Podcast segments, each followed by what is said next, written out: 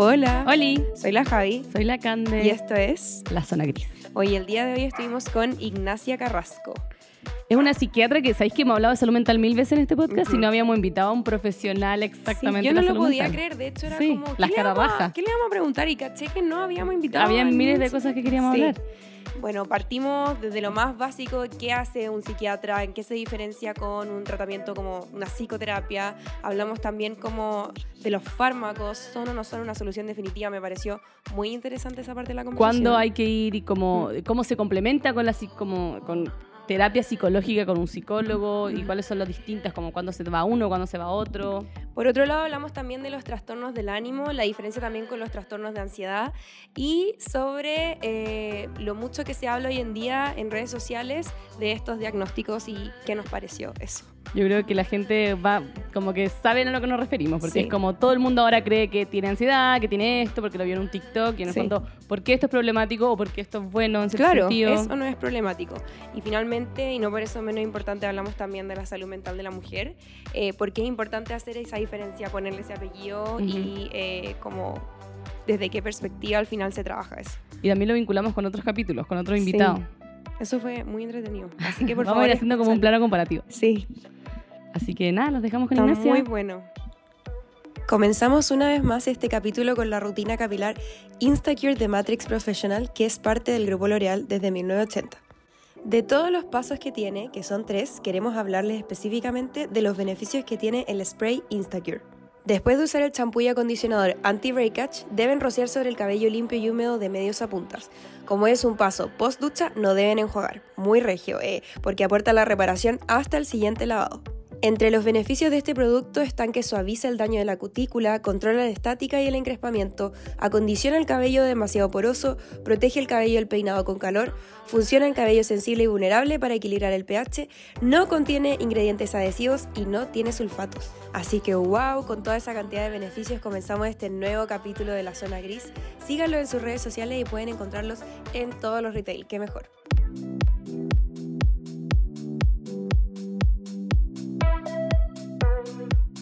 Hola, bueno, estamos hoy día con María Ignacia Carrasco, quien es médico psiquiatra de la Universidad de Chile. Tiene un diplomado en neuropsicofarmacología. Voy a repetirlo para que la gente que no lo escuche. Sí. Neuropsicofarmacología y también uno en trastornos de ánimo. Es miembro de la Sociedad Chilena de Trastornos Bipolares y cofundadora de la asociación Doctora Mamá Chile. Bueno, también es bastante activa en sus redes sociales personales, por lo que quizás la conocen de ahí. Eh, así que muchas gracias por estar con nosotros, Bienvenida. Ignacia. Hola. Gracias por la invitación. Me encanta. Oye, tú eres como influencer, ¿no? Sí, sí, Lo mejor de dos mundos, podríamos decir. sí. O sea, hago un poco de todo. Es Mm. como un Instagram bien misceláneo. Hablo de los temas que me interesan en general. Igual es buena esa, porque al final no, no te encasillaste en algo, como que nos contaba ya antes fuera de grabación que tú antes tenías dividido, o sea, tenías como un Instagram de psiquiatra, un Instagram tuyo como de las cosas que te gustan, moda, no sé. Sí, es que en verdad partí para entretenerme en un año sabático que me fui a Australia, que no iba a poder ni estudiar ni trabajar. Entonces, como para no morirme el aburrimiento, abrí un Instagram que estaba enfocado 100% en moda. Mm. Y ese año me fui a estudiar a Londres, o sea, de Australia me fui a estudiar a Londres como un mes y medio, eh, Editorial Fashion Styling y Trend Forecasting, choro. Que me encanta, es como mi gran pasión. Entonces, al principio solo hablaba de moda y de manera como muy oculta, porque no quería que mis colegas se enteraran, eh, porque pensaba que me podían discriminar, era otra época. Y Claro. de ahí de a poco me fui atreviendo como a revelar mi identidad y de hablar de temas como desde mi voz, de las cosas que yo sé y los temas que me interesan. Entonces hablo un poco de salud mental, de feminismo. Siento que algo Y- muy y que, igual. que podéis sentir tú, Javi, como sí, por eso interpretada. yo como... Como que esta, esta división de los mundos de por qué es necesario, o sea, y brigio, porque al final estudiaste siete años de medicina, después otros seis años nos contabas de psiquiatría, como obviamente para hacerle un uso a eso, pero al final no era compatible con, tu, con tus pasiones, con tus intereses Mm. fuera de lo profesional. Mm. Sí, yo creo eso, que no nos tenemos que encasillar, podemos hacer muchas cosas, tener muchos gustos e intereses, tenemos que tener espacios donde podamos ser creativos. Y para mí Instagram fue eso, como fue medio terapéutico igual, como Mm. aprender a liberarme y como Mm. venir de un mundo que es como muy estructurado, muy prejuicioso y decir como, Mm. sí, puedo ser psiquiatra, puedo ser buen psiquiatra y además me puede encantar la moda y puedo Mm. vestirme como quiero y puedo hablar de otras cosas y eso no me quita credibilidad ni, Mm. ni me hace menos capaz. Fue súper bueno, yo creo. ya. Oye, y, o sea, partiendo por lo básico, entonces, ¿por qué, qué te llamó a estar acá con nosotras? Como es por ese lado, por la faceta de, por el lado de tengo todas estas facetas, quiero explorarlas, o en el fondo tienes una pasión por concientizar sobre salud mental que se fue desarrollando después. ¿Qué, ¿Qué es lo que te llama a tener una plataforma, ya sea en este podcast o la tuya personal? Sí, encuentro, siendo muy honesta, he mantenido mi Instagram porque encuentro que es una excelente plataforma de influencia y me gusta poder tener una voz y opinar respecto a temas que manejo y conectar con gente, ir generando comunidad. Así que me encantó la invitación que hicieron ustedes. Eh, yo a la Turban la conocía. Hace Yo- mucho nos Sí, conocíamos. según mucho. yo. Como que yo me encanta como la parte de moda, lo que más me gusta del trend forecasting. Entonces siempre estoy como viendo cuentas nuevas, buscando. Soy una consumidora de imágenes como obsesiva. Estoy coleccionando imágenes todo el tiempo en mi cabeza. Entonces llegué como a tu imagen y me encantó mucho tu estética. Entonces conocía perfecto. Entonces encontré entretenido el como Este tener un proyecto de- como con tu amiga, como que entiendo que son como muy buenas amigas ustedes. Entonces dije, obvio voy a ir a hablar con ella, porque interesante. Gracias. Y nosotras hace mucho que queríamos hablar con un psiquiatra y mucho mejor que sea una psiquiatra porque así podemos hablarlo desde una perspectiva también de género, que después más adelante vamos a entrar en eso. De todas maneras. Oye, Ignacia, entonces, cuando tú decidiste estudiar medicina, después psiquiatría, ¿cuáles eran tus expectativas de vida? ¿Lo pensabas uni- uniéndolo con esta faceta? ¿Lo fuiste descubriendo después? Porque no es una decisión fácil, o sea, es una carrera pesada, larga y aparte que debe tener como parte de desgaste emocional. Sí, yo creo que me pasa lo que tal vez les pasa mucho, que uno se mete a estudiar una carrera pensando lo que es, pero cuando uno está ahí, en verdad es nada que ver a lo que uno creía o, o va, va cambiando un poco la visión. Tenía como esta expectativa, me iba muy bien en el colegio, como que todo el mundo decía que, ah, obvio que tiene que ser como Claro, hay tres opciones para la gente que le va bien. Médica o abogado. Yo decía como, ya, médico me tinca más. Y, y siempre me metí a medicina pensando en que quería ser psiquiatra.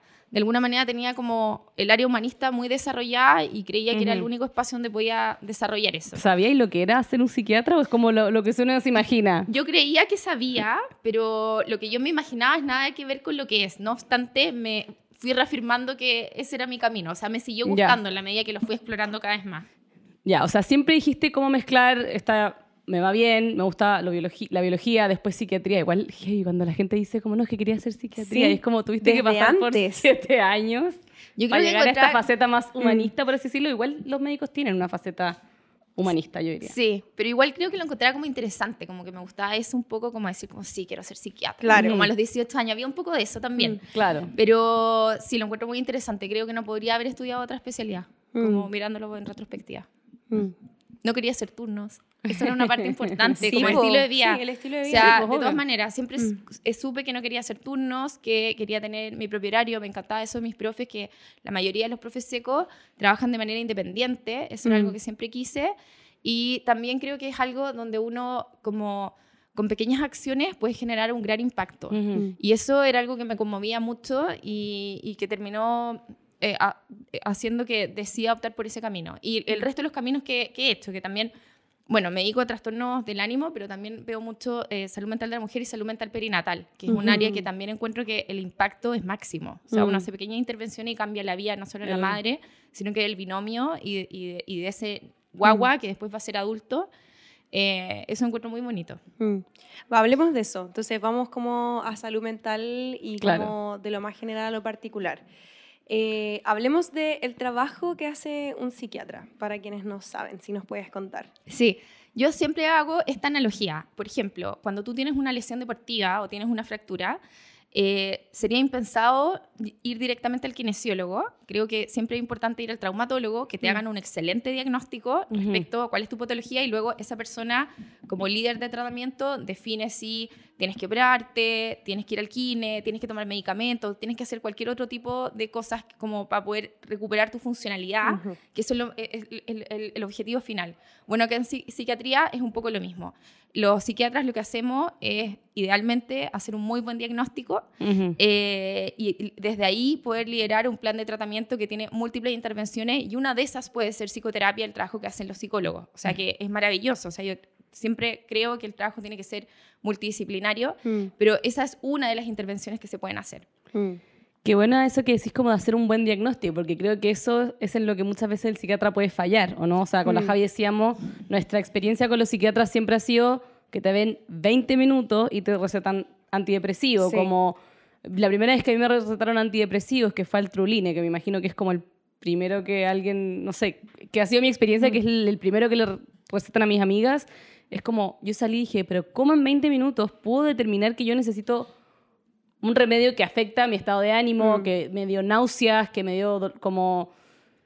Entonces, ¿cómo haces tú para combatir con eso? No sé si es un estigma, pero como, en- ¿por qué crees tú que los psiquiatras caen en, este, Mm. en esta dinámica? Bueno, esto es un problema estructural de salud. Mm. Tiene que ver con cómo está configurado el sistema, que tanto en el sistema público como privado, eh, el tiempo que se da para que puedas atender en el sistema, en el sistema público son 20 a 30 minutos, en el sistema privado a veces es peor, eh, porque están muy enfocados en rendimiento. Entonces eso hace que efectivamente no tengas más espacio para poder dar una atención de calidad que se necesita. Eh, yo hace un tiempo tomé la decisión muy difícil de renunciar al sistema público, de renunciar al GES en el sistema privado. Pues lo, igual lo intenté y finalmente ahora estoy trabajando solamente en la parte privada porque puedo manejar mis tiempos.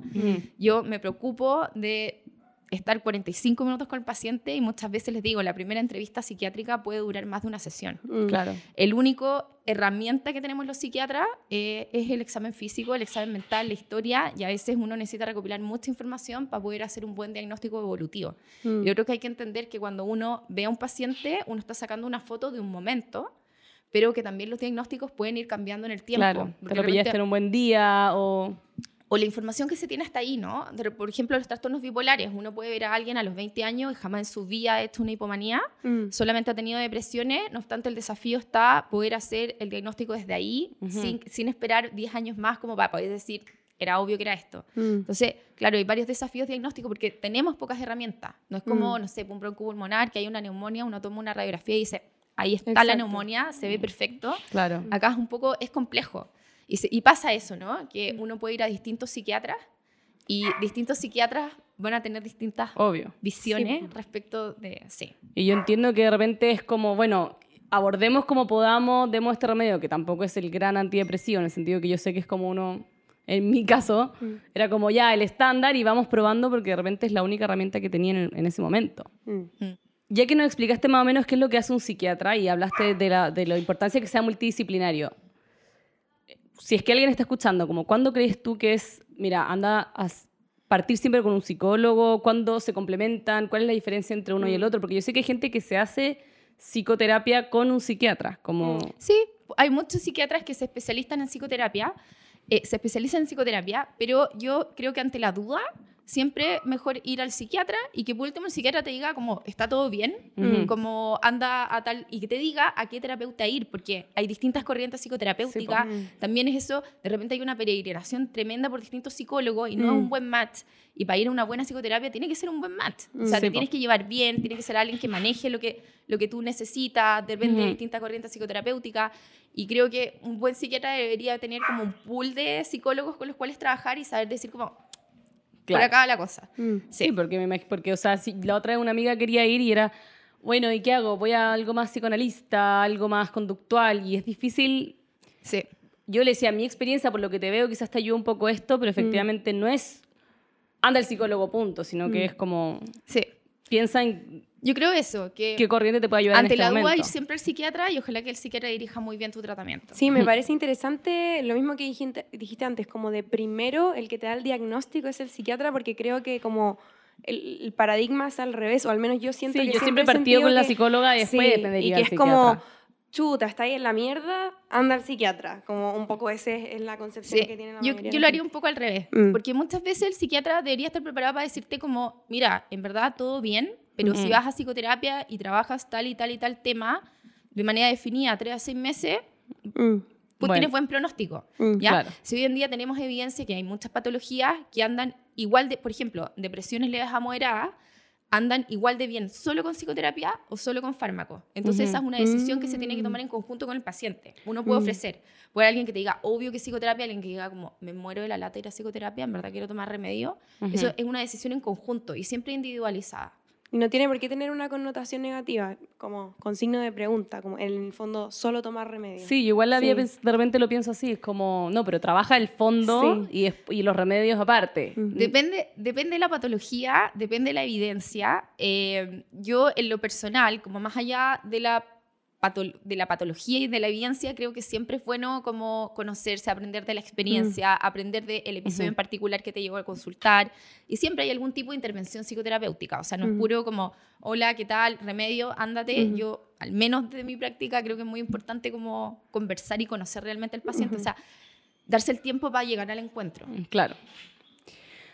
Oye, Ignacia, y hoy en día como que se habla mucho de la salud mental y la otra vez le decíamos a otra invitada que tuvimos como que la salud mental llegó al punto del el cáncer de mama, o sea, como que ya todo el mundo es consciente de que existe, hay concientización, hay campañas y etcétera, pero como que tampoco hay tantas políticas eh, como que beneficien o que abra, como den los recursos para que la gente acceda a la salud mental. Pero en ese contexto, ¿tú crees que siguen existiendo prejuicios a los tratamientos psicológicos o al uso de fármacos o que al revés, ahora la gente es como, por favor, dame remedios y como medio, medio como que se está abusando Mm. del uso de los fármacos? Sí, de todas maneras. O sea, de nuevo, acá hay un déficit estructural del sistema partiendo por el financiamiento. Ujú. Nosotros recibimos un financiamiento bajo el 4% como de- del PIB y deberíamos, según los países de la OCDE, deberíamos estar sobre el 7%, o sea, para poder suplir nuestras necesidades como básicas de los programas de salud mental. O sea, Ujú. partiendo por ahí, no hay plata. Mm. ¿ya? Luego, eh, el, el sistema, eh, el- el acceso es muy poco, hay pocos profesionales, Ujú. eh, hay poca educación, hay, pero por sobre todo hay poca promoción de salud mental. Es Mm. algo que no se, no se sabe eh, cómo, cómo abordarlo desde los distintos, eh, como desde la intersectorialidad, ¿no? Desde, desde la prevención temprana en los programas de ginecología, Mm. desde la gestación, en los programas de estimulación temprana de los niños, en los colegios, de en las crianza. universidades. O sea, e- e- es un tema que debería estar de manera En intersectorial Mm. en, en todas partes y ahí es donde es algo que se debería invertir y mucho. Sí. Los niños primero. Ah. Sí. No, pero sí, obviamente es, si tú no quieres llegar al punto de, los, de la crisis, hay muchas maneras de prevenirlo antes. De hecho, hay estudios que detectan como, después lo puedo poner bien porque no me acuerdo exacto, pero era como que detectaba personas con problemas cardiovasculares, no sé qué, y podían hacer un check como de, las, de los traumas que tuvieron, de la infancia, y que al final previene saludes, o sea, enfermedades no solamente de mental, como de trastornos psicológicos, sino que también al corazón.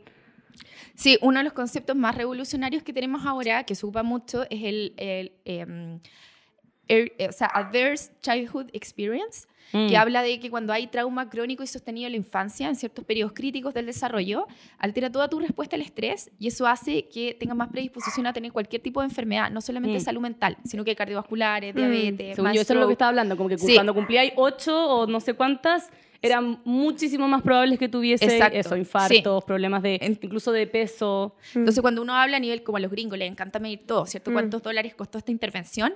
Si, si uno, si uno ve qué, qué tan, qué tan rentable es intervenir en la infancia temprana, el- es extremadamente rentable. O sea, Mm. uno ahorra mucho dinero como en salud pública. a la Mm. larga. Sí. Oye, pero entonces, para volver a la pregunta y como para cerrar, ¿en qué caso? Que duran nosotras con este tema. Sí, pero es que Mm. de repente como que uno habla y no, no llega al grano, pero ¿tú crees que los fármacos, el uso de remedios, siem- en qué casos es una solución definitiva, por así decirlo, o es siempre un acompañamiento hasta poder, como que siempre es la meta darlos de alta? No te puedo dar una respuesta categórica Mm. porque, uno, no existen fármacos buenos o malos, existen fármacos bien indicados. Mm. ¿ya? Bien indicados como que sea el fármaco correcto, dosis correcta por el tiempo correcto. Y luego, no eh, eh, no- la estrategia farmacológica no es la única vía, depende. La mayoría de las veces, la estrategia, las que mejor evidencia tiene son estrategias combinadas. O sea, farmacoterapia más psicoterapia más estilo de vida.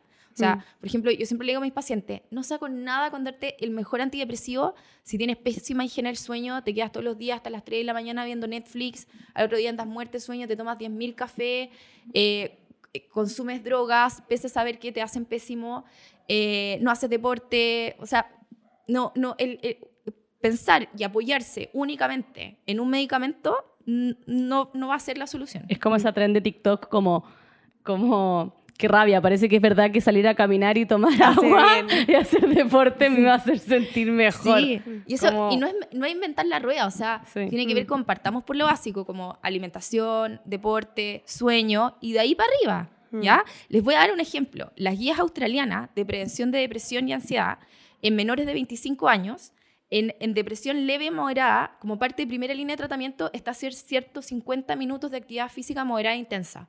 O sea, en australianas... ¿Cada cuánto? No, Sí, no- yo como al día. 150 minutos semanales Ah. No ni siquiera consideran empezar psicofármacos si es que Antes eso no de- está cubierto. Mm. O sea, ese nivel de importancia le dan a los estilos de vida. Mm. O sea, son extremadamente importantes. Hace todo el sentido del mundo, solo que de repente esto es como un, es que, es que no tengo tiempo, como que es un sistema en donde no te alcanza y te van poniendo el parche del fármaco Yo en soy- vez de llegar a la raíz, pero entiendo. Yo soy tan majadera que mando a mis pacientes a kine.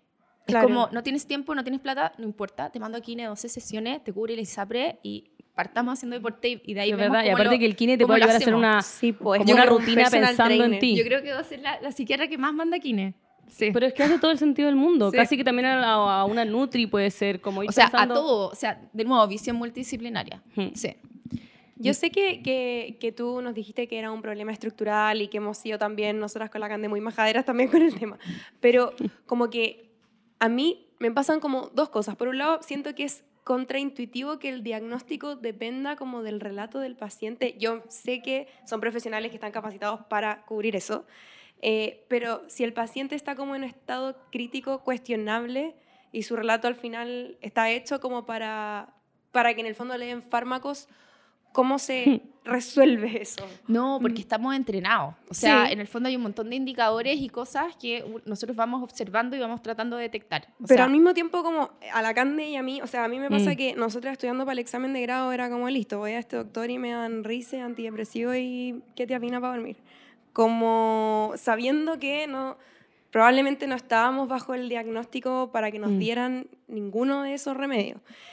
sí, Como, ¿qué tiene que ver con el motivo de consulta. Igual, yo creo que la Mm. mayoría se dan cuenta que el paciente va a eso Mm. y uno Claro, no, no- es imposible hacer pasar hueón a los psiquiatras Obvio, como voy a decir sí. este discurso y me va a comprar Sí. que en no, verdad... mm. no, y el diagnóstico no se hace tanto por el relato, tanto por Mm. el contenido de lo que se dice, Mm, sino que más bien como por el cómo se dice, mm, Mm. eh, dónde se hacen los énfasis y, y sobre todo el examen mental. El examen mental parte del momento, bueno, hoy en día es online, desde el momento que prendes la cámara, uno está observando absolutamente todo. mm. O sea, cómo está vestido, cómo no está vestido, cómo es el, el setting, cómo es el, el fondo.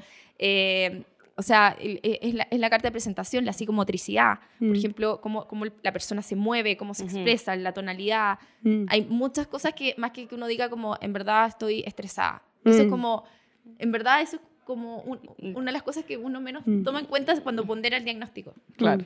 Y como que no tengo mi opinión clara, pero off the record también le decía a la Cande en un inicio como me pasa algo intuitivamente que como que siento que estoy en desacuerdo con que haya tan fácil acceso a estos remedios, pero por otro lado, como que no sé si me gustaría que fuese más difícil acceder a ellos porque al final las personas que más acceden siempre son las personas que tienen más privilegio, que tienen más contacto, mientras que las personas que en verdad lo necesitan muchas veces no pueden acceder a ello. Entonces, Claro, ese nada. balance entre, entre que sea muy masivo y que Mm. haya un abuso de los remedios a que también sea masivo. Como, es que por eso, claro, la pregunta del inicio igual me pareció interesante como de, no está mal ser pro remedio, que uno siempre lo ve como, mm, no, como que te estáis saltando un paso o que, o como que en general se ven como si tuvieran una connotación negativa, así como simplemente el remedio y listo, pero quizás quizás no. De nuevo, depende de qué remedio. Mm. Igual en Chile el acceso a los, a los fármacos en la parte privada es extremadamente fácil. Sí. Sí, en po. otros lados hay que pasar, no sé, pues en, en el Reino Unido hay que pasar siempre por un GP Mm. y el GP no Claro. te va a derivar al psiquiatra siempre.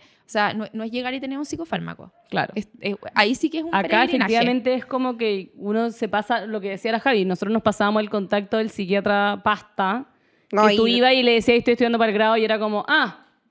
No, y ya- Neurohacks. Hay personas, sí. es cierto, hay personas que se dedican a eso. No, y también, También. ni siquiera necesitas ir de psiquiatra para tener rice. Que siento que No, algo puede que ser te- médico general. Claro, pues todo el- cualquier persona Claro. puede acceder a una O sea, bueno, nosotros, yo sé que cuando se intentó hacer una reforma de salud en, en Chile, eh, era un poco imitando el, el sistema inglés, po. En la como parte pública funciona sistema. así. Y, y teóricamente el modelo de la parte pública es muy bueno. ¿ya? Yo Mm. trabajaba en la parte pública, trabajé ocho años ahí.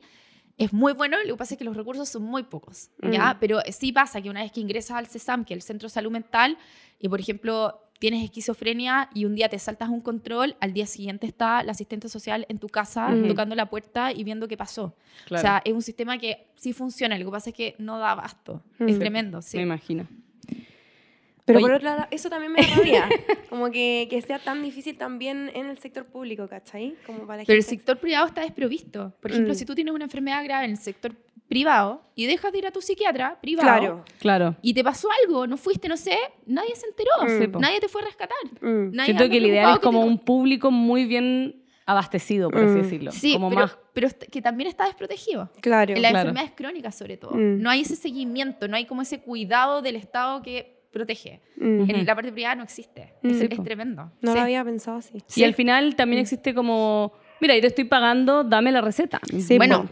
también pasa. De repente hay pacientes que digo así como, no tienes nada, no te voy a dejar nada y es como, Bueno, como que hay pagué. una expectativa muy alta de Sí. dejar un medicamento desde la primera entrada. Pero en Sí. cambio, si vas, por ejemplo, por estudio de diabetes, jamás nadie se cuestionaría que no te dejen metformina en el primer, en el Sí, primer Mm. control. Obviamente te tienes que ir a hacer exámenes y volver. Mm. Yo de repente explico lo mismo. Es como, mira, tengo esta información hasta acá, necesito conocerte un poco más antes Obvio. de ver. Mm.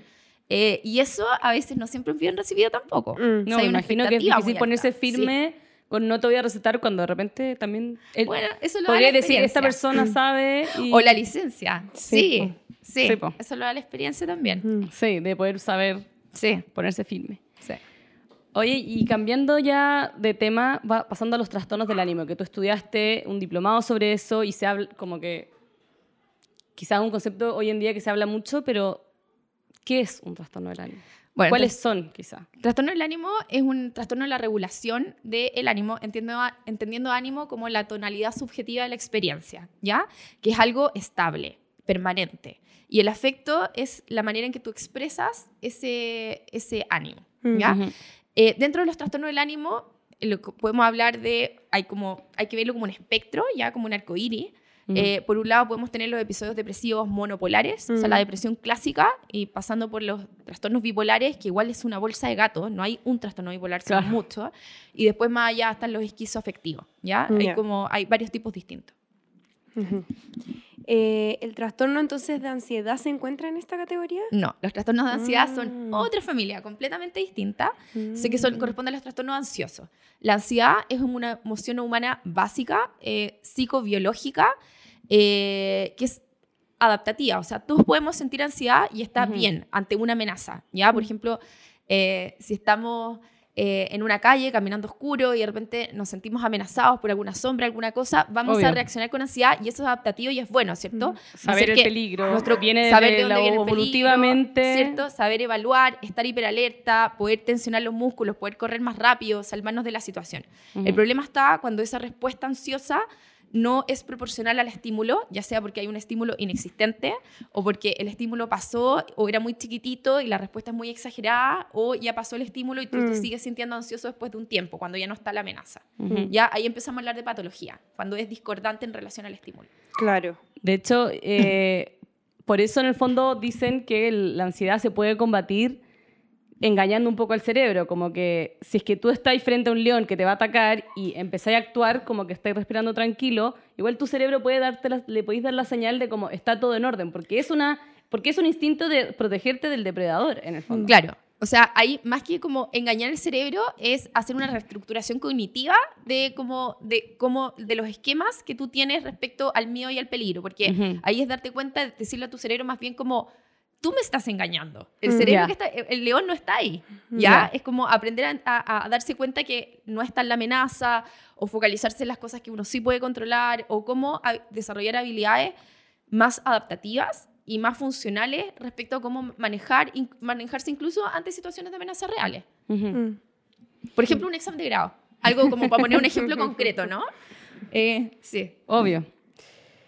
Eh, es que lo, en mi cabeza los había metido en el mismo, como la misma bolsa de gato y ahora entiendo que son distintos, como los trastornos de ansiosos y los trastornos del ánimo. Pero igual creo que el ciudadano común, por así decirlo, es como vincula mucho la depresión y la ansiedad y como que hoy en día se habla mucho de, se ha ido como instalando este concepto de manía y con la, de la Sí. bipolaridad y como que Hoy en día como que todo el mundo tiene algo. Sí. Y claro, mi percepción es que hay un muy mal manejo de la Mm. terminología psiquiátrica. Pésima en redes sociales. Mm. Pésima, no mala, pésima. Y bueno, sí pasa que en psiquiatría hay que pensar que todos los diagnósticos son constructos. eh, que, que no, a diferencia, como yo decía, que con, con la neumonía, que uno ve la neumonía en la radiografía está ahí, la Ujú. sombra en el pulmón está. En cambio, acá son consensos de expertos que uno dice, ya, ¿qué le vamos a decir depresión? Mm. A alguien que está triste, que tiene anedonia por dos o más semanas. ¿Y por qué no un día, o sea, una semana y seis días? Porque se les ocurrió que tenían que ser dos semanas. Claro. Punto, ¿ya? Lo mismo con la ansiedad y todas las definiciones de todas las enfermedades son consensos, ¿ya? Ujú. Entonces, nuestro, Que nuestro- van cambiando. van cambiando con el tiempo. Se trata que no tanto para que no sea tan caótico, pero eso pasa que nosotros tenemos, básicamente nuestras definiciones son categoriales, son puros cuadraditos y resulta que, la- yo me lo imagino así, son como cuadraditos y uno trata de meter a la persona y como que sobran los brazos Claro. o como que, está- como que la persona está en millones de cuadrados distintos y al final hay mucha comorbilidad. O sea, Mm. efectivamente uno ve que hay alguien con un trastorno ansioso que además tiene depresión, que además Claro. tiene fobia social, que además tiene esto. Es porque nuestras definiciones no son muy Pero buenas. efectivamente, respecto a lo que decía la Cande, como hay más gente que tiene ansiedad o se habla más del tema o en verdad es gente creyendo que tiene ansiedad porque calza con ciertas características, pero en realidad no está bajo como- Los trastornos ansiosos son los más prevalentes. Ah, es un ya. 25% de la población, en relación a los trastornos anímicos, que es un 17% de la población. O sea, los Mm. trastornos ansiosos son más prevalentes. Pero lo- yo creo que lo que la Jai pregunta es Mm. como, ¿tú sentís que Si había un aumento. ha habido un aumento y que los, adolescentes hoy en día y los jóvenes, como que todo el mundo tiene ansiedad, pero también porque efectivamente están expuestos a, esta- a todo el fenómeno de las redes sociales y Mm. la ecoansiedad que hablamos con otra invitada, o simplemente se está diagnosticando más y antes vivían más reprimidos. O Yo creo- simplemente hay más en redes sociales. Eso pienso yo, Ujú. como hay efectivamente Claro, más, que o se ve como- más- o se o manosea sea, más la palabra. Son los más prevalentes. Hay estudios que hablan que efectivamente había un aumento, pero también ha habido más diagnóstico. Y Mm. creo que en, en redes sociales se habla mucho más de eso y hay más concientización. La gente se atreve más a hablar de eso. Claro. Sí, por ejemplo, antes de, lo- de los trastornos ansiosos más prevalentes está la fobia social, ya un Ujú. 7 o un 13%. Antes jamás la gente consultaba por fobia Mm. social. De verdad, un- estoy hablando de es años como eres tímido nomás. era como, soy tímido y no tengo idea que hay solución. Y ahora llega gente so- bajo 25 años a decir, como tengo fobia social, ayuda. Como Claro. necesito hacer, como que... Claro. Eso lo Sé- encuentro sé increíble. que puede haber sí, una solución. Sí. Pero ¿y es eh, un arma de doble filo? Como tú sentís que la gente se autodiagnostica Sí, o se mucho. cometen errores en como Sí. ¿Cuáles son las, las más erradas que te llegan a tu Sí. consulta? O sea, ahora como que el boom está en eh, trastorno del espectro autista o condición de Sí. espectro autista. Igual he escuchado Ujú. mucho Todos eso. creen que tienen Sí. eso. Es cierto que hay un subdiagnóstico en la, en la población adulta, pero es y en las mujeres. ¿no? demasiado, sí. Como ha sido bueno porque nos permitió diagnosticar, a- o estamos diagnosticando a toda esa población invisibilizada, Ujú. pero hay gente que, que es como, no. claro, No, sí. no lo Igual es difícil llegar con, lidiar con un paciente que ya llega con su propio Sí, diagnóstico. Porque sí, pero- ¿Qué le decís? Hay psicoeducación. Uno Mm. empieza a revisar el diagnóstico, empieza a explicar, a validar también, como, mira, Ujú. entiendo que tienes estas molestias, Mm. pero no se deben a este diagnóstico, pero si está otras cosas y también tienes soluciones y te voy a ayudar. O Claro, sea, claro. si ya está consultando es porque algo molesta y Mm. lo están pasando mal. O Sí, sea, mm. en ningún caso invalidar. Y yo creo Sí. que es eso, como que se sienten validados de tener algo, porque Eso. quizás tienes otra Tiene cosa. que ver con eso, sí. Pero si hay una persona en TikTok va y dice como me pasa esto y esto, y tú decías, y a mí también me pasa, ya. Tengo lo mismo Eso. que tú, somos como somos iguales, no soy la única. Sí, hay que entender en psiquiatría que en general hay muchos síntomas que no son propios de enfermedades, ¿ya? Hay dos cosas que se pueden ver iguales y tener causas completamente distintas. Mm. Claro. Entonces ahí es donde entra en juego lo- lo- la importancia del diagnóstico. Lo que Mm. tú decís de la cajita, como que se cruzan. Se Seas alguien cruzan, que tiene sí. depresión, en verdad tiene cosas que Sí. le generan ansiedad, pero que no. Hoy día mismo me llegó una paciente, eh, 35 años, y me dijo, creo que tengo déficit atencional. Y me Mm. empezó a Eso nombrar... es típico también ahora. Sí, déficit- eso Sí. es súper típico. Me empezó a nombrar eh, síntomas, ¿cierto? Estoy distractibilidad, no, pego aten- no tengo atención a los detalles, no finalizo mis tareas, la, la. Empezamos a hablar. Yo decía como, "Mm, es como checklist. Y le empecé a preguntar, le dije, ¿y esto te pasaba en el colegio? Empecé a preguntar si en el colegio y no, era de instalación en los últimos 18 meses. Por lo tanto, Ujú. descartado el Mm. diagnóstico. El déficit atencional, para que sea déficit atencional, tiene que estar desde temprano en neurodesarrollo. No es algo Ujú. que aparece en la edad adulta. Mm. ¿Ok? Ya. Entonces, eso también es importante. La Cande como, ah. ¿Ya? Ah. Entonces ahí No. pueden haber, hay que empezar a buscar ¿Existe otras un causas. test? Yo sé que existe, pero para la gente que... No, el diagnóstico es clínico, los test solamente apoyan el diagnóstico, pueden entregar información respecto a qué áreas trabajar, pero el diagnóstico siempre es clínico, no existen test. A mí una vez me lo, de- lo mismo, pues me lo Sí, detectó un po. psiquiatra como muy al tiro, así como entré a la primera consulta fue como, ¿y tu papá y tu hermano? Ay, ya, ¿te cuesta ir a clases? Dale, como, tení, y yo como, dale, tengo, alguien me validó. Ahora lo veo en TikTok y es como, sí, ahí están las cosas, pero quizás nunca me han hecho un diagnóstico como serio, como que uno también de repente se autoencasilla, como que te van dando y va quedándote con un discurso que quizás simplemente... Creo que Mm. es súper válido ir cuestionándose los diagnósticos, pero no como con una cosa inquisitiva, sino que como ir viendo si las cosas te van haciendo sentido y sobre todo si el diagnóstico te sirve para mejorar tu calidad de, de vida Mm. y sobre todo tu compromiso vital. ¿Ya? Que eso e- es el- como el objetivo último que tenemos hoy en día. Ya no hablamos como de estar libre de síntomas. El, Ujú. el objetivo último es compromiso vital. O sea, sentir que quieres vivir tu vida y vivirla bien y Mm. plenamente. Ese, Claro. ese, ese es el objetivo. Mm. Y en ese sentido, como de repente, ¿no creéis que mm, sobrediagnóstico no ayuda? Como que yo sé que hay psiquiatras o psicólogos que creen como, ¿para qué le vamos a poner un nombre a la cuestión? Sí, nos carga dar diagnóstico. Ahí me Ah, carga. sí. Como me filo, carga- como me veamos carga- cómo va, pero a ¿para la qué te vamos a poner gente- el nombre Es arriba? que a La- la gente le gusta etiquetarse, Sí, para po. sentirse validada. Sí, pero nos carga dar diagnósticos por lo mismo, porque Mm. uno puede estar viendo algo en un momento y resulta que después tienes más información tres meses después y dices como, chuta, en verdad, Mm. esto va para el otro lado. O lo otro que tenemos jerarquía diagnóstica. De repente, uno si ve un paciente en un momento, puedes hacer 10 diagnósticos, pero vas tratando de acuerdo a la jerarquía, que primero hay que ver como ánimo, psicosis, vas tratando de a poco, porque no puedes tratar todo al mismo tiempo. Y resulta que, por ejemplo, el déficit atencional que tenía, en verdad era un síntoma de la depresión. Está ahí tan deprimido Claro. que tu cerebro está funcionando pésimamente lento y curas la, la depresión y ya no hay más déficit atencional. Mm. Claro. ¿Ya? Entonces también hay que, hay que tener una racionalidad respecto a cómo se diagnostica y cómo se va enfrentando. Sí, entiendo que quieran escapar porque aparte la gente se encasilla. O sea, si tú llegas a la primera consulta y le dicen, tenéis depresión, que de repente no te lo dicen así, pero cuando... Ya, que, que autorreferente, pero estoy tomando la experiencia como bye. Yo igual y te dicen, toma antidepresivo, no te lo dicen, pero te están dando un poco como... Yo creo... están como Mm. rápidamente... Tiene, está en el nombre del, del Mm. remedio. Ahí yo creo que hay un mea culpa. Yo creo demasiado en la psicoeducación. Yo gran Ujú. parte de las primeras tres sesiones siempre dedico a hablar, a explicar cómo te voy a dar este remedio, este remedio hace esto, esto es lo Mm. que vas a esperar, Ujú. esto es lo que no vas a esperar, por qué te lo tienes que tomar. O sea, el paciente tiene que estar empoderado en su tratamiento, tiene que Mm. conocer su enfermedad como, como nadie. Y siempre les digo, o sea, el, el mejor barómetro de tu enfermedad eres tú mismo. O sea, tú Mm. te conoces bien, tú sabes... Escríbeme un mail al tiro cuando sepas que, hoy parece que me estoy empezando a deprimir de nuevo porque me pasó tal cosa. O sea, te creo. ¿ya? Mm. O sea, yo, hay mucho de ese seguimiento. En trastorno del ánimo lo hacemos mucho. Mm. Me imagino porque aparte del típico de me siento mal, así que lo voy a dejar de tomar. Sí. Y en verdad Ah, sí, te po. sentís bien, o sea, me siento Mejor, bien, voy a me, dejar- me siento mejor y después ya te no lo necesito. Y, es como, Y ahí viene la psicoeducación. Yo explico desde la primera, como, primera consulta más o menos cuánto tiempo va a haber que tomarlo, planificarse al tiro, como empezar a hacer la idea. Es demasiado importante. Y ahí la consulta de 20 minutos uno no alcanza a psicoeducar. No. Mm. que en verdad es parte de la consulta, porque no salís de la cuestión con el remedio y, Y- que- que- y- y bueno. Ya, pues, y ahí pasa que, que, hace- que- que haríamos todos, o sea, yo también, a Google, ¿o ¿no? Sí, y uno po. empieza a leer y, o sea, qué experiencia más angustiante que buscar enfermedad y lo que hace un medicamento en Google, yo no Eh, Que que es como para lo peor. para crisis de pánico. La versión Sí. moderna es como TikTok, po. como O busca- TikTok. y buscáis Sí. el remedio y decís, sí, en verdad soy parte del espectro autista. Como, Bueno, ¿para sí, qué po, voy ahora a hoy en día O sea, la gente ya no usa Google como sí, buscador, Claro.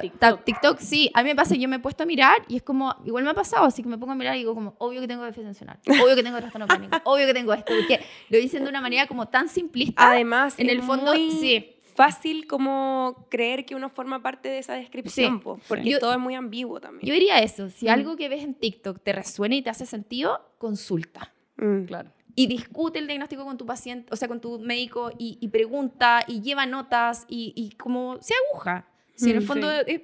es, para eso. Yo no sé si Sí. es mejor o peor. O sea, estaba como mirando la pauta pensando en que nosotras hemos hablado de que creemos que es problemático como e- este, Obvio, el reduccionismo, autodiagnóstico. como de- lo mismo que Sí. decía también Ignacia, como sobre el lenguaje, ¿cómo dijiste? ¿Lenguaje psiquiátrico? No, psico...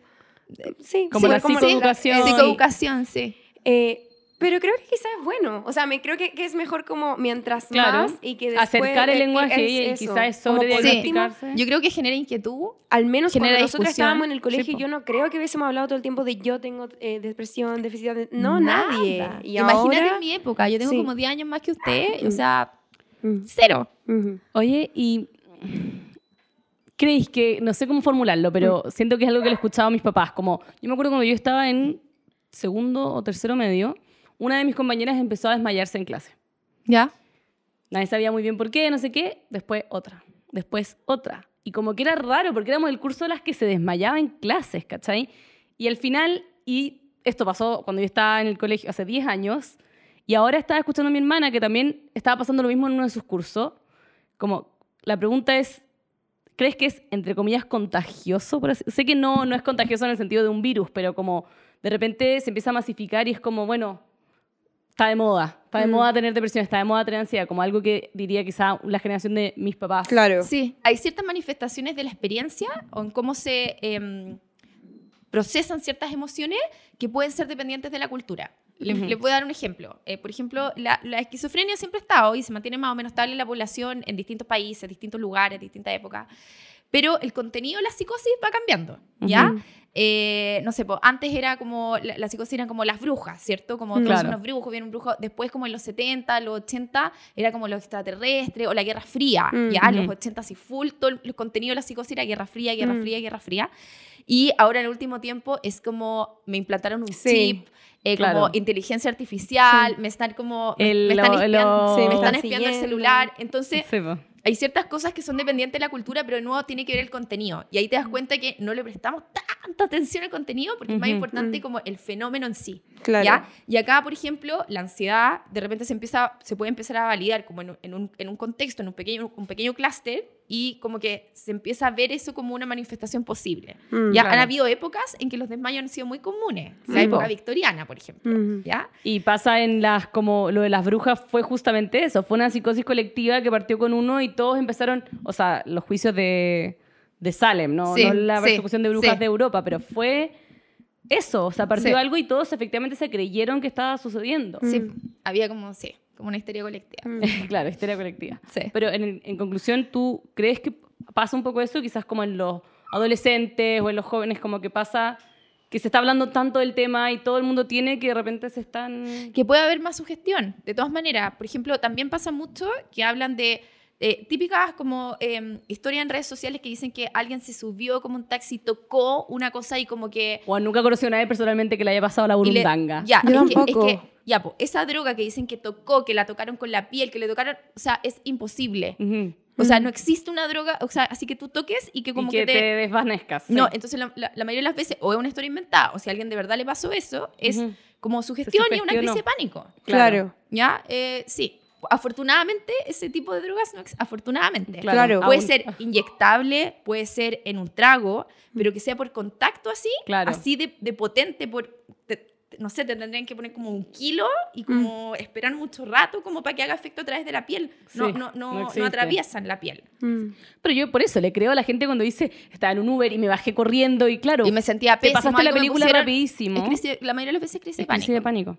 Y entiendo que te pasa cuando te tenido una Sin experiencia desestimar la experiencia. O sea, No, una obvio. experiencia Claro. muy traumática. Lo pasan pésimo. Lo que pasa es que la- lo que se atribuye a la causa es muy improbable. Claro. Claro. ¿Ya? De hecho, a mí me pasó la otra vez, eh, voy a decir mi problema del primer mundo, pero me robaron el celular en la calle y desde ahí en adelante he creído que me lo han robado dos veces Ah, claro. y me dio un ataque de pánico real. Lo sentí porque Sí. me bajó la presión, se me aceleró el corazón, como me mareé, me tuve que sentar y ir a tomar agua porque pensé que me habían vuelto a robar el celular, una agua estúpida, pero, pero como que sí me pasó eso y porque estoy mucho más consciente de lo que está pasando. Entonces, lo Mm. mismo, si tú estás muy consciente de que todo el mundo se está desmayando o de que está con... Obviamente uno se Sí, sugestiona a te que puedes te pase. sugestionar y empiezas a validar ciertas formas de expresión de esa ansiedad. Los, los crisis de pánico, uno de los eh, trastornos de pánico, o sea, trastornos de ansiedad más frecuentes. Ujú. Sí.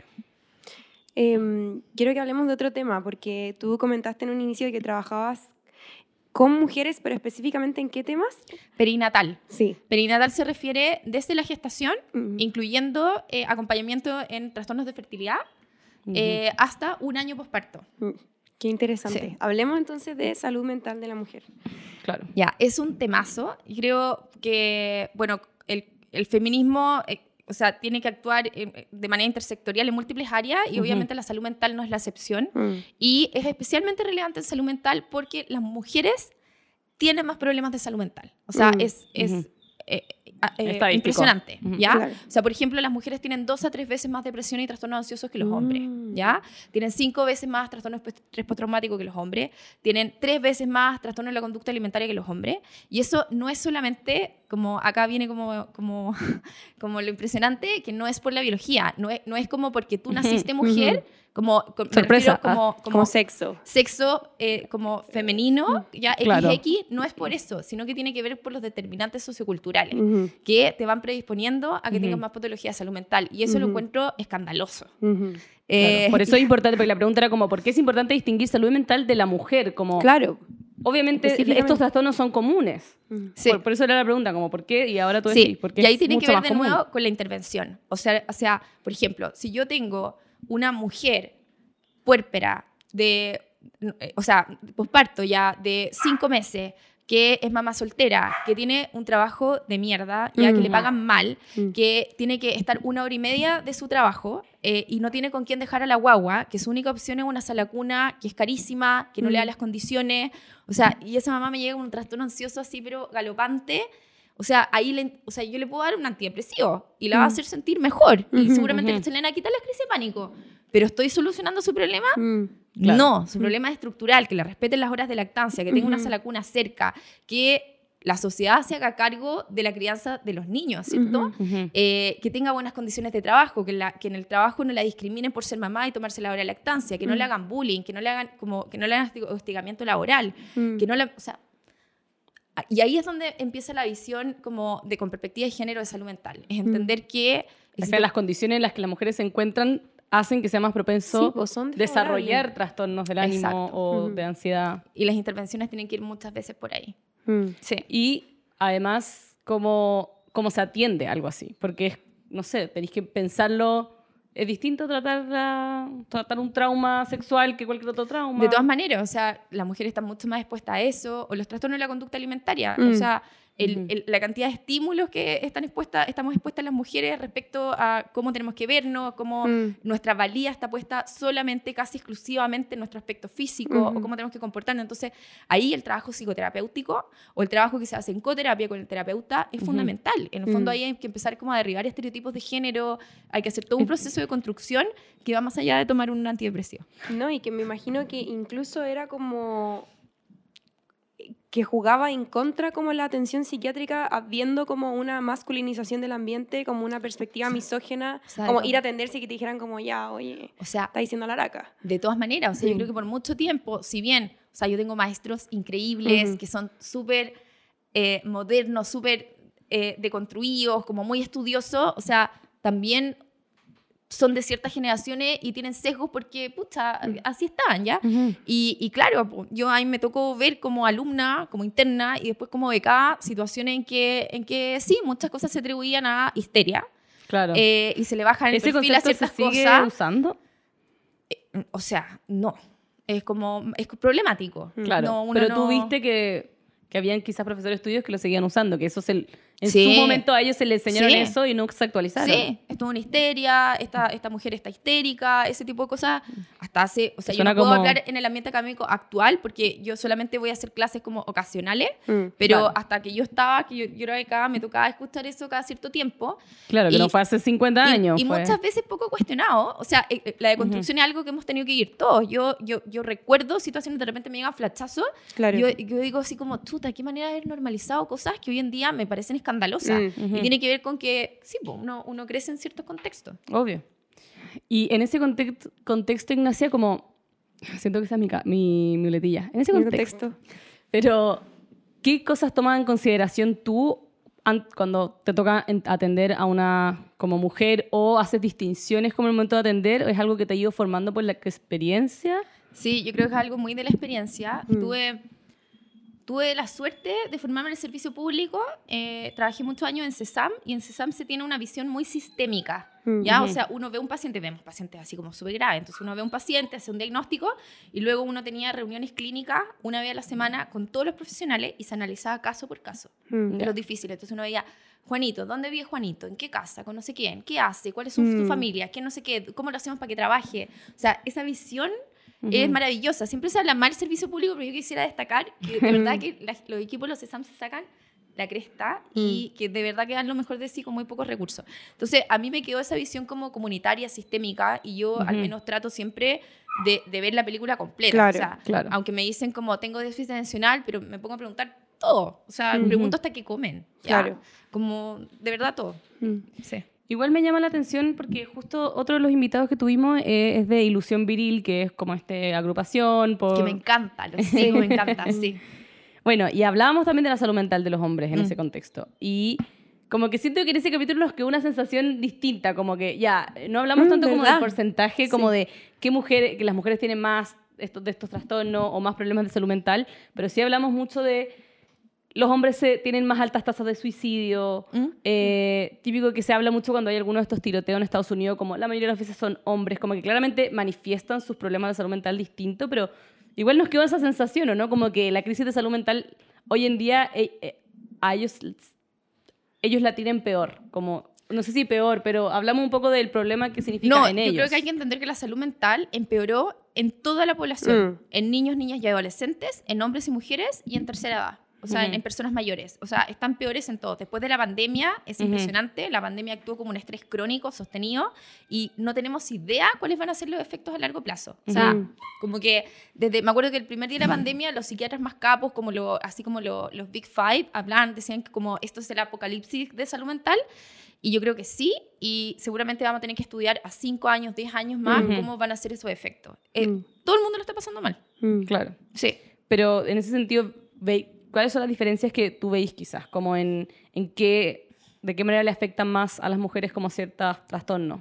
O ciertos, que no sé si llamarlo enfermedades, esa palabra... Como a las mujeres, ¿Sí? Sí. O, Sí. o le- lo manifiestan diferente. o sea, tiene que ver porque las mujeres tienen muchos más factores de riesgo. Por Mm. ejemplo, los factores de riesgo tienen que ver con que tienen multiplicidad de roles. O Mm. sea, efectivamente las mujeres tenemos que hacer muchas más cosas y eso nos pone más en riesgo. Somos generalmente las cuidadoras, Mm. cuidadoras de Ujú. niños, cuidadoras de la casa, cuidadoras de los enfermos y los adultos mayores. Ujú. Eh, además, tenemos más vulnerabilidad financiera. Mm. O sea, las mujeres son dependientes económicamente o tienen que sacrificar sus trabajos para poder dedicarse a los cuidados y por lo tanto las mujeres dependen económicamente y tienen peores jubilaciones, tienen, o sea, y, y ahí se empiezan a generar dinámicas de violencia. Está Mm. la violencia de género, o sea, hay más maltrato, o sea, el, el económica. nivel de estrés que están sometidas las mujeres es mayor. Mm. Claro. Y eso es indudable, eso está medido y no hay discusión de eso. Ahora bien, es cierto que los hombres se suicidan más, eh, lo intentan menos que las mujeres, las mujeres lo intentan más, pero los hombres Lo lo logran. más. más. Y eso tiene que ver con la, la efectividad del método que eligen. Tiene que Claro, ver. más Y los hombres en general tienen, es cierto que también tienen más eh, patologías de consumo de sustancias en Mm. general y tienden a tener patologías más externalizantes, como más impulsividad, ese tipo de cosas que los predispone a tener más accidente de tránsito, más Mm. los shootings como en Estados Unidos. Claro. Mm. Y por ejemplo, en el uso de fármacos, al diagnosticar a una mujer, o sea, o a recetarle a alguien, ¿se toma en, en consideración como un factor hormonal? Sí, a ver, O típico que no están estudiados en las Hay- mujeres. Sí, hay una visión que ha cambiado. Antes se asumía que muchas cosas eran hormonales, ¿ya? Claro. Y eso era, nos jugaba en contra porque se estudiaban poco, poco las mujeres y Ujú. se asumían cosas. No era ni siquiera que se hubiera estudiado que haya sido efectivamente hormonal, ¿ya? Claro. Hoy en día, cuando uno ve los factores de riesgo y pondera cuáles factores hormonales efectivamente inciden en eso, se da- uno se da cuenta que los factores de riesgo, que son socioculturales, tienen un, un nivel de impacto mucho mayor en la génesis de la enfermedad que lo que los factores hormonales lo tienen. Mm. Ahora bien, todos los estudios en medicina, o sea, estoy generalizando, pero la gran mayoría de los estudios en medicina hasta los últimos cinco años habían sido hechos en hombres de 70 kilos. Claro. ¿Ya? O sea, Blancos, en un contexto... Blanco, sí. Entonces, toda la información que tenemos es en esa población. Claro. Y tratamos de extrapolar esa, esa información a las mujeres. Por lo tanto, tenemos muy poca información. Ahora, por suerte, hay movimientos feministas en neurología, neurobiología, la ciencia en general, y se están volviendo a revisar todas esas cosas que antes se dan por Ujú. sentado Mm. y que hoy en día es como, ¿de dónde salió esa información? Yo no empiezo a buscar y es como que alguien lo puso y después todo el mundo copy-paste. Mm. Claro. De, de cosas bien impactantes. O sea, Mm. sí, de hecho estaba escuchando un podcast hoy día de, de un psicólogo que hace clase en Yale y hablaba como, el buen decía, nunca le crean a un solo estudio, como, Mm. Es que un solo estudio no basta, porque típico que sale, ese es el titular, como, nuevo estudio de la Universidad de Chimbarongo, weón, eh, dice que las personas se suicidan más cuando comen plátano, cualquier cuestión, y es como, ya, quizás se estudió en un grupo, cuánta gente se estudió, Mm. cuánto, como, se hizo un efect- como hubieron placebos, como que al final el gallo decía, tienen que haber un estudio, otro que lo, ref- lo busca refutar, como, y varias, dependiendo de la cantidad de personas, para que recién tú puedas aceptarlo como ciencia, porque Sí. los estudios hay mucho. O sea, hay que aprender a leer como con, con- con una actitud crítica a los estudios Mm. y además hay que entender que los estudios tienen un marco teórico dentro de una cultura determinada y generalmente Mm. los estudios van a demostrar lo que creen que es cierto. Claro. Claro, como el, el- ¿cómo se llama? No sé cómo se dice en español, pero existe como este prejuicio de la confirmación. Mm. Sí, es, es precisamente eso. La ciencia también pasa. Ujú. Mm. Oye, Ignacia, para ir cerrando, volviendo como a la salud mental de la mujer, eh, ¿qué es la Asociación Doctora Mamá Chile? Ah, ya. Eh, bueno, esto partió, eh, éramos un grupo literal de WhatsApp de puras doctoras que no nos conocíamos entre sí. Me invitaron a participar un día, estábamos todas con guaguas chicas, en la noche, como, es como la hora del silencio, Mm. ya que como, como que la guagua se queda dormida y estábamos todos hablando por WhatsApp. Mm. Y mm, de- de- todas doctoras, pero igual teníamos millones de dudas y no sabíamos nada de la maternidad. O sea, así O como sea, así de- un grupo de puras Claro, doctoras mamás primerizas. No, no cachábamos nada y todo lo que sabíamos no era verdad y era muy, muy, daba mucho pánico. Y la cosa es que estábamos hablando, grupo de apoyo, y una de nuestras eh, colegas le- no le estaban respetando la hora de lactancia ni como cosas como muy importantes. Ujú. Entonces empezamos entre todas a averiguar, eh, como a leernos las leyes, porque nadie tenía idea, Mm. como que preguntábamos a Falmed, que era asistencia legal del colegio médico, no tenía idea, nadie sabía nada, peloteaban a todos lados, y logramos encontrar la información, eh, la sistematizamos y dijimos como, oye, si esto le está pasando a esta amiga, obvio que le está pasando a otras mujeres, Mm. y de repente dijimos como, deberíamos difundir esta información. En esa misma noche creamos un grupo de Facebook Mm. eh, y hicimos un grupo de Facebook cerrado, que es una comunidad, y ahora somos más de 7.000 doctoras certificadas. Mm. Y se transformó en una cosa maravillosa, un grupo sororo increíble, en que al principio era para prestar ayuda legal, como, Claro. de- como para defender los derechos de la maternidad, Mm. pero, o sea, tenemos, por ejemplo, domingo de ventas, Eh, no sé qué, como búsqueda de empleo. eh, Al final es una comunidad Claro. de apoyo a, la maternidad que muchas veces es lo peor. No, como la- sí, y, y más allá que eso, onda, se, se han generado grupos de WhatsApp. Por ejemplo, yo estoy en, en- en Doctora Mamá Trekking, hay Doctora Mamá Paranor- Paranormal. O sea, nombra un interés y hay un grupo de WhatsApp. entonces Paranormal, me te, encantó. te mueres como el espacio de sororidad que se han generado según afinidad. Y durante la pandemia fue tan efectivo que, por ejemplo, había que derivar un paciente de Punta Arenas, buscarle una cama en Ah. Santiago y en dos segundos, como necesito paciente no sé qué, pa, así. O sea, te mueres lo importante que es. Mm. Presentamos casos clínicos y bueno, y tenemos todo un área social, como tenemos amadrinadas, eh, como eh, estudiantes que han sido mamá, que no pueden pagar la carrera o que Claro. tienen otras cosas, también Ujú. ve- tenemos esa- ese apoyo. Y ahora fuimos invitadas a participar en la, en la delegación chilena ante la ONU durante la Semana de la Mm. Mujer y fue nuestra presidenta con una de las candidatas a, pre- a presidenta de la nueva directiva.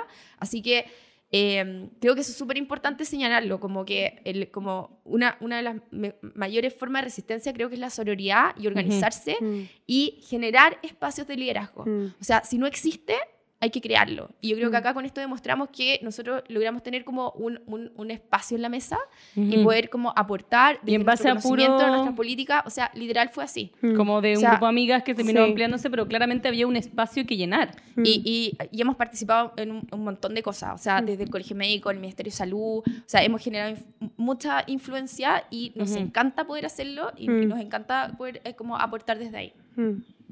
Qué buena. Pero en el fondo son puras doctoras. Vamos Somos solo doctoras. Sí. Sí. Nosotras Se como trató de hacer- Mamá Chile. Se trató, Sí. se trató de hacer, eh, hay, hay un grupo, se trataron, nos preguntaron como de la experiencia de eh, doctora abogada Chile. Mm. Hay un grupito, pero no sé qué habrá pasado con eso, nos preguntaron cómo iniciarlo. Sí. Ya, pero bueno. Me encanta. Bueno, y lo más lindo, que en doctora mamá no es necesario ser mamá, ya como que da lo mismo, Ah, como que... ya, ya entiendo. Puedes estar como que entendimos que, que era más grande, da lo mismo que era, tenemos como eh, doctora Abu, tenemos otros grupos Claro. así como doctora Tía. madrina, sí, Claro. tía, amiga, ya da lo mismo, es una organización feminista para todo el mundo. ¿Pero y siguen solo en Facebook? A Es tener que, la comunidad, cerrada, lado, no sé. la comunidad cerrada es solo Facebook porque tenemos un montón de como reglas, por ejemplo, Claro, no se pueden sacar entrar. pantallazos, confidencialidad, nos ha costado mucho organizar como ese sistema, pero además tenemos un Instagram que es público que ahí entregamos información a la comunidad. Ya. Ahí, sí. Ya, entiendo. Bueno, Ignacia, muchas gracias por estar acá. gracias por Gracias venir. por la invitación. No me encantó conversar con ustedes. ¿Quieres dar un mensaje final a los auditores? Si quieres dar el Instagram de Doctora Mamá, no sé. Sí, mi Instagram, bueno, el mío es María Carrasco. Ahí hablo de todo, de salud mental, de moda, de todo un poco. Eh, el de. Doctora Mamá es Doctora Mamá CL. Y el mío de doctora en que hablo solo de salud mental es doctora.mi Carrasco. Pero bueno, Perfecto. métanse María Carrasco y ahí aparece todo. Y, y tú, tenías, tú atiendes en, y tenías agenda abierta. Tengo o- agenda abierta, pero sol- solo, Pa' noviembre, estoy trabajando, Particular. solo estoy trabajando particular. Sí, Perfecto. Ya. sí. Muchas Bueno, gracias. gracias. Gracias a ustedes. Chao.